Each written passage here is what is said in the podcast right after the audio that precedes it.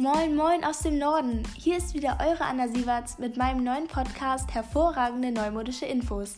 In meinem Podcast lernt jeder interessante neue Themen kennen. Euer Allgemeinwissen wird um einiges größer werden. Meine erste Episode ist ab jetzt überall verfügbar. Heute behandle ich das Thema Dystopien im Film und habe einen Gast eingeladen. Mit mir im Studio ist Grace Belham Oxlord Unity Van Kleven aus München, berühmte Regisseurin für dystopische Filme. Wir haben uns vor einem Jahr auf einer Filmmesse kennengelernt und sitzen nun zusammen im Studio. Unfassbar. Servus Anna, ich freue mich sehr, dass du mich zu deinem Wissenspodcast eingeladen hast. Gerne doch, dann lass uns doch starten. Grace, du als Regisseurin hast dich schon oft mit dem Thema auseinandergesetzt. Was kannst du mir und den Zuhörern nahebringen? Dystopien beschreiben eine ungünstige Entwicklung unserer Gesellschaft. Sie tauchen meistens in Zeiten des Umbruchs auf. Hast du auch etwas zur Namensgebung? Ja, natürlich. Der Name für das literarische Genre der Dystopie kommt aus dem Griechischen. Dys heißt schlecht, Topos ist der Ort, die Stelle. Ein dystopischer Text ist also ein Text, der einen schlechten Ort beschreibt. Gibt es auch sowas wie ein Gegenteil der Dystopie? Ja, eine Dystopie ist das Gegenteil der Utopie, die auf eine gute, schöne und friedfertige Zukunft verweist. Deswegen kann man eine Dystopie auch Anti- oder Gegen-Utopie nennen. Es ist also ein negatives Zeitbild der zukünftigen Menschheit, welche sich zum Negativen entwickelt hat? Exakt. Hast du noch mehr Fakten? Sie haben oft einen Protagonisten, der diese Verhältnisse hinterfragt und gegen das System ist. Außerdem bedient es sich naturwissenschaftlicher Erkenntnisse und steht ihnen kritisch gegenüber. Und seit wann existieren Dystopien? Dystopien sind gattungsgeschichtlich jünger als Utopien. Sie tauchen zum ersten Mal nach der Industrialisierung auf. Welche Texte oder Filme waren damals typisch? Als der erste stilbildende Text gilt Mary Shelleys Roman Verney, der letzte Mensch von 1826, in dem eine globale Pestseuche beschrieben wird. Was sind andere wichtige dystopische Titel?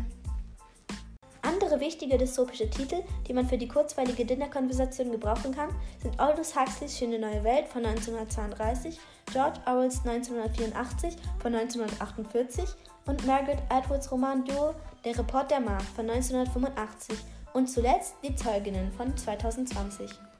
Die kenne ich alle und sind sehr empfehlenswert. Dystopien variieren für ihren Entwurf der Zukunft wiederkehrende Themen und Stoffe.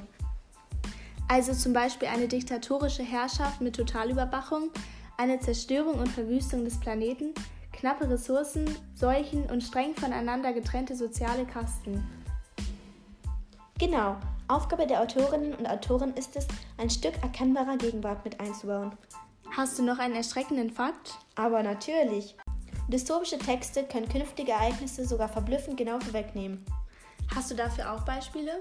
So hat Aldous Huxley in Schöne neue Welt eine Gesellschaft mit ständiger Selbstoptimierung beschrieben, in der die künstliche Fortpflanzung des Menschen mit der Möglichkeit einer genetischen Selektion Wirklichkeit geworden ist. George Orwell hat die totale Überwachung und Margaret Atwood ein Erstarken des religiösen Fundamentalismus erahnt. Also treten Dystopien vermehrt in Umbruchszeiten auf. Richtig. Das ließ sich auch in den letzten beiden Jahrzehnten beobachten, in denen Globalisierung, Digitalisierung und Klimawandel bei vielen Menschen Gefühle der Verunsicherung und des Kontrollverlustes mit sich gebracht haben. Entsprechend ist das Interesse an Dystopien bei den Verlagen und auf dem Buchmarkt gestiegen. Die Erneuerung des dystopischen Genres ging weitestgehend von der Jugendliteratur aus. Susanne Collins, Tribute von Panem von 2010, mit einer interessanten und zu beherzigenden Neuerung. Es kann auch ein gutes Ende geben. Das sind doch mal positive Nachrichten. Hast du auch mal vor, einen dystopischen Film mit gutem Ende zu drehen, Grace? Das ist auf jeden Fall mein Plan. Aber durch Corona ist die Beendung meines derzeitigen Films sehr schwierig. Das kann ich mir vorstellen. Da aber viele Dystopien als scheinbar positiv gestimmte, naive oder auch funktional elitäre Utopien beginnen und erst allmählich gefährliche Mängel und irreparable Schäden an Umwelt, Gesellschaft und Zivilisation in den Vordergrund treten lassen, wird es sehr kompliziert, ein gutes Ende hinzubekommen da es eigentlich Sinn und Zweck ist, dass sich diese negative Handlung über den Film hinzieht und am Ende den Höhepunkt erreicht. Ach so, verstehe. Aber du bist ein Star der Regiewelt. Du kriegst alles hin. Ich und deine Fans sind uns sicher, sobald dieses Projekt in die Öffentlichkeit gelangt, treffen wir uns nochmal. Ja, gerne. Da musst du dich aber noch richtig gedulden. Es ist uns jetzt also bekannt, dass in der Science Fiction zahllose Filme von den dystopischen Potenzialen der Technik und Sozialentwicklung handeln. Und da insbesondere die Rede von Machtverhältnissen ist, welche dann zu Totalitarismusformen, vor allem auch zu Wirtschaftsdiktaturen führen können. Insbesondere im Kriegsdrama ist immer wieder der Werteverfall unter dem Vorzeichen des Krieges dargestellt worden. Das Überhandnehmen antisozialer Impulse über das Handeln der Akteure. Exakto. Es gibt auch eine Verbindung zur Politik, vorher aber noch ein bisschen Vorwissen, um die Verbindung gleich nachvollziehen zu können. Ich kann das gerne übernehmen. Gerne, Grace. Schieß los. Zu einer jeden Demokratie gehören Wahlen, Parteien und Freiheitsrechte. Das ist logisch, aber auch der Streit gehört dazu. Denn eine Demokratie funktioniert nicht immer perfekt. Sie hat einige Lücken. Bürgerinnen und Bürger haben also das Recht zu sagen, wenn etwas falsch läuft. Für diesen Protest gibt es verschiedene Möglichkeiten. Denn das Grundgesetz sichert uns, uns den deutschen Staatsbürgern, in Artikel 20 Absatz 4 das Widerstandsrecht. Es ist als Mittel der streitbaren Demokratie mit der Notstandsgesetzgebung in das Grundgesetz 1900 1968 eingefügt worden. Und wie funktioniert Widerstand und Protest? Da unser Grundgesetz, wie ich eben sagte, das Recht auf Protest sichert, bedeutet jenes für uns, dass wir als Bürger und Bürgerinnen in der Bundesrepublik Deutschland sagen dürfen, wenn uns auffällt, dass etwas gewaltig schief läuft. Und was hilft uns dabei? Drei Freiheiten, die Meinungsfreiheit, Versammlungsfreiheit und die Vereinigungsfreiheit. Kannst du die drei Begriffe für unsere Zuhörer definieren? Natürlich, zuerst zur Meinungsfreiheit. Wie das Wort schon sagt, gibt es einem jedem das Recht, seine Meinung zu äußern. Zum Beispiel mit einem Brief oder einer Mail an die Regierung? Ja, dass er oder sie mit einer bestimmten Sache nicht zufrieden ist, darf jeder schreiben. Diesen Vorgang nennt man auch kritisieren. In dem Wort Versammlungsfreiheit steckt auch schon alles drin. Also bedeutet es einfach, dass man seine Meinung auch mit mehreren vertreten kann. Genau, die Meinung kann gemeinsam mitgeteilt werden, um mehr Menschen auf das Problem aufmerksam zu machen. Meistens sind wir in der Form eines Protests in der Lage dazu. Der einfachste Weg ist es, auf der Straße mit anderen zu demonstrieren. Jedoch muss man sich auch dabei natürlich an Regeln halten. Außerdem könnte man an Kundgebungen teilnehmen. Hinzuzufügen habe ich da nichts mehr. Kommen wir zur nächsten Begriffserklärung. Vereinigungsfreiheit. Genau wie es bei den anderen auch der Fall war, kann man alle nötigen Informationen aus dem Begriff selbst schon ziehen. Man darf sich zusammenschließen, zum Beispiel in Vereinen oder Bürgerinitiativen.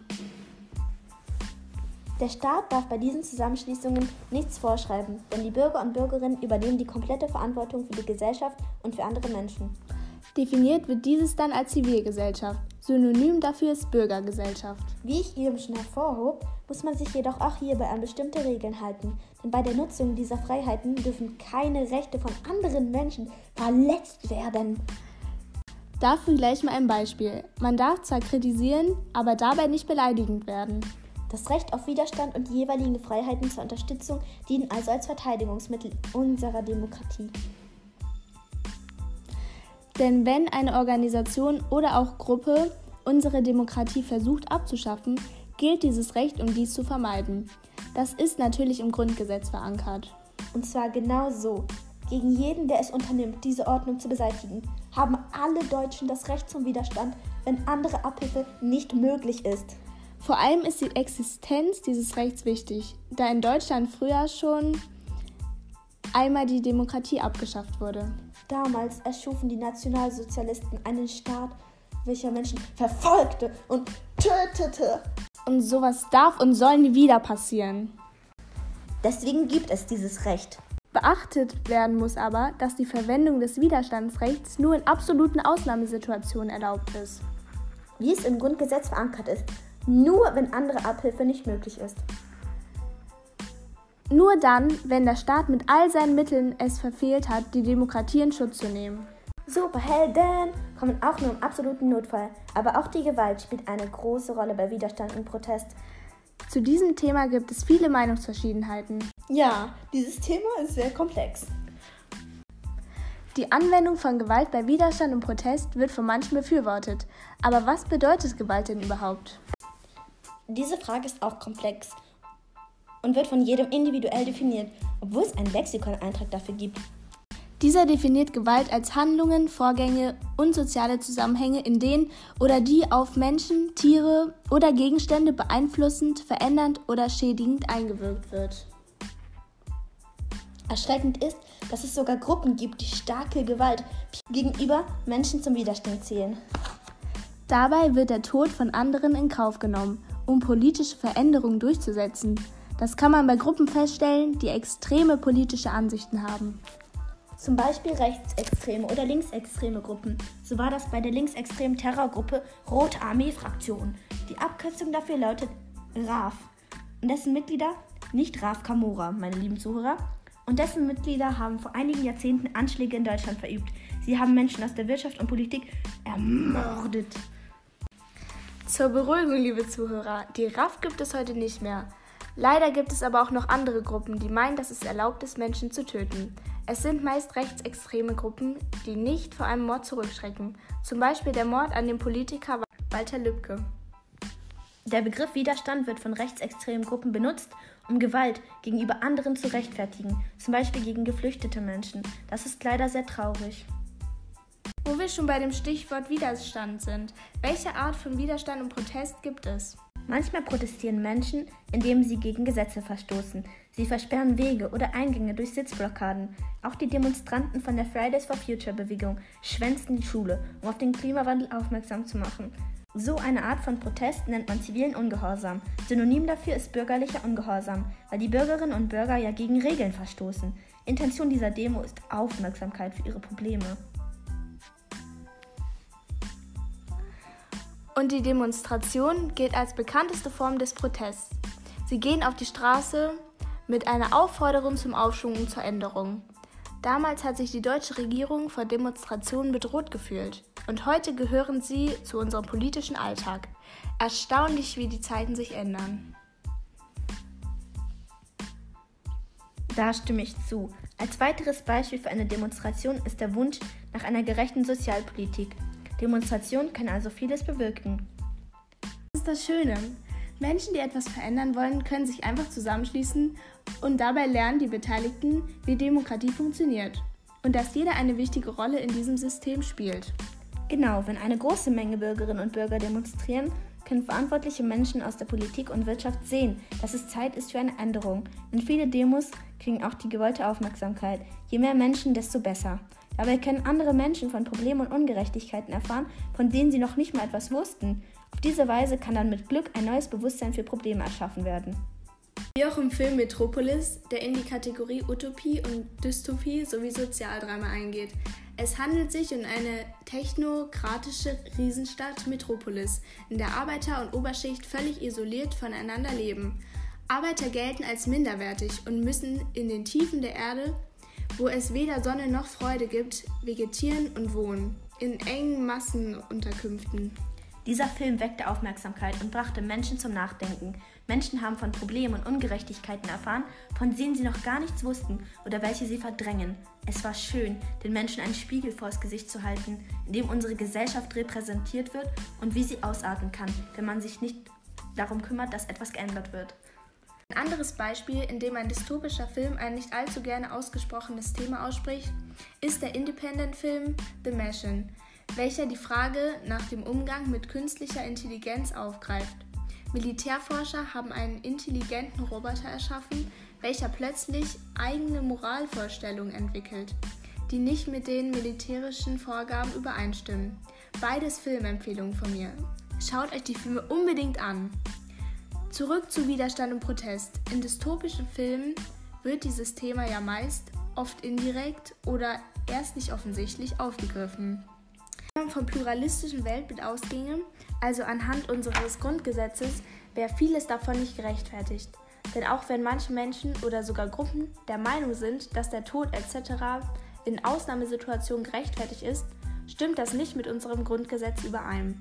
Welche Maßnahmen verwendet werden dürfen, wenn die Demokratie so unter Gefahr ist, dass alles vorher ohne Gewalt etc. vom Staat versucht gescheitert ist. In anderen Worten, wenn andere Abhilfe nicht möglich ist. Das bedeutet aber nicht, dass man jetzt machen kann, was man möchte, um die Demokratie zu retten, sondern dass man die Grundgesetze beim Handeln im Hinterkopf behält. Nähere Infos werden dann in dieser Notsituation erstmal politisch in Deutschland abgemacht, wenn dies noch möglich ist. Also nichts überstürzen, meine lieben Zuhörer. Ihr könnt doch eine Art Checkliste machen.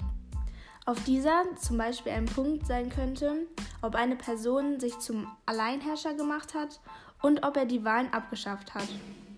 Wenn dies nicht der Fall ist, dann kein Grund zur Panik. Die Chance, dass so etwas Grausames passiert, ist sehr niedrig. Hoffen wir, dass es so bleibt. Somit kommen wir zum Ende des Podcasts. Ich danke dir vielmals, dass du dir Zeit genommen hast und muss wirklich sagen, dass es mir viel Spaß gebracht hat mit dir. Danke dir, dass ich hier sein durfte. Und du meldest dich, wenn du vorhast, einen dystopischen Film mit gutem Ausgang zu drehen. Ja klar, das mache ich. Auf Wiederhören. Bis bald. Das war meine erste Episode dieses hervorragende neumodische Infos mit eurer Anna Sieverts Podcast. Mein Merch ist jetzt online. Checkt meine Seite ab www.annasievertspodcast.de. Bis bald, liebe Zuhörer und viele Grüße aus dem Norden.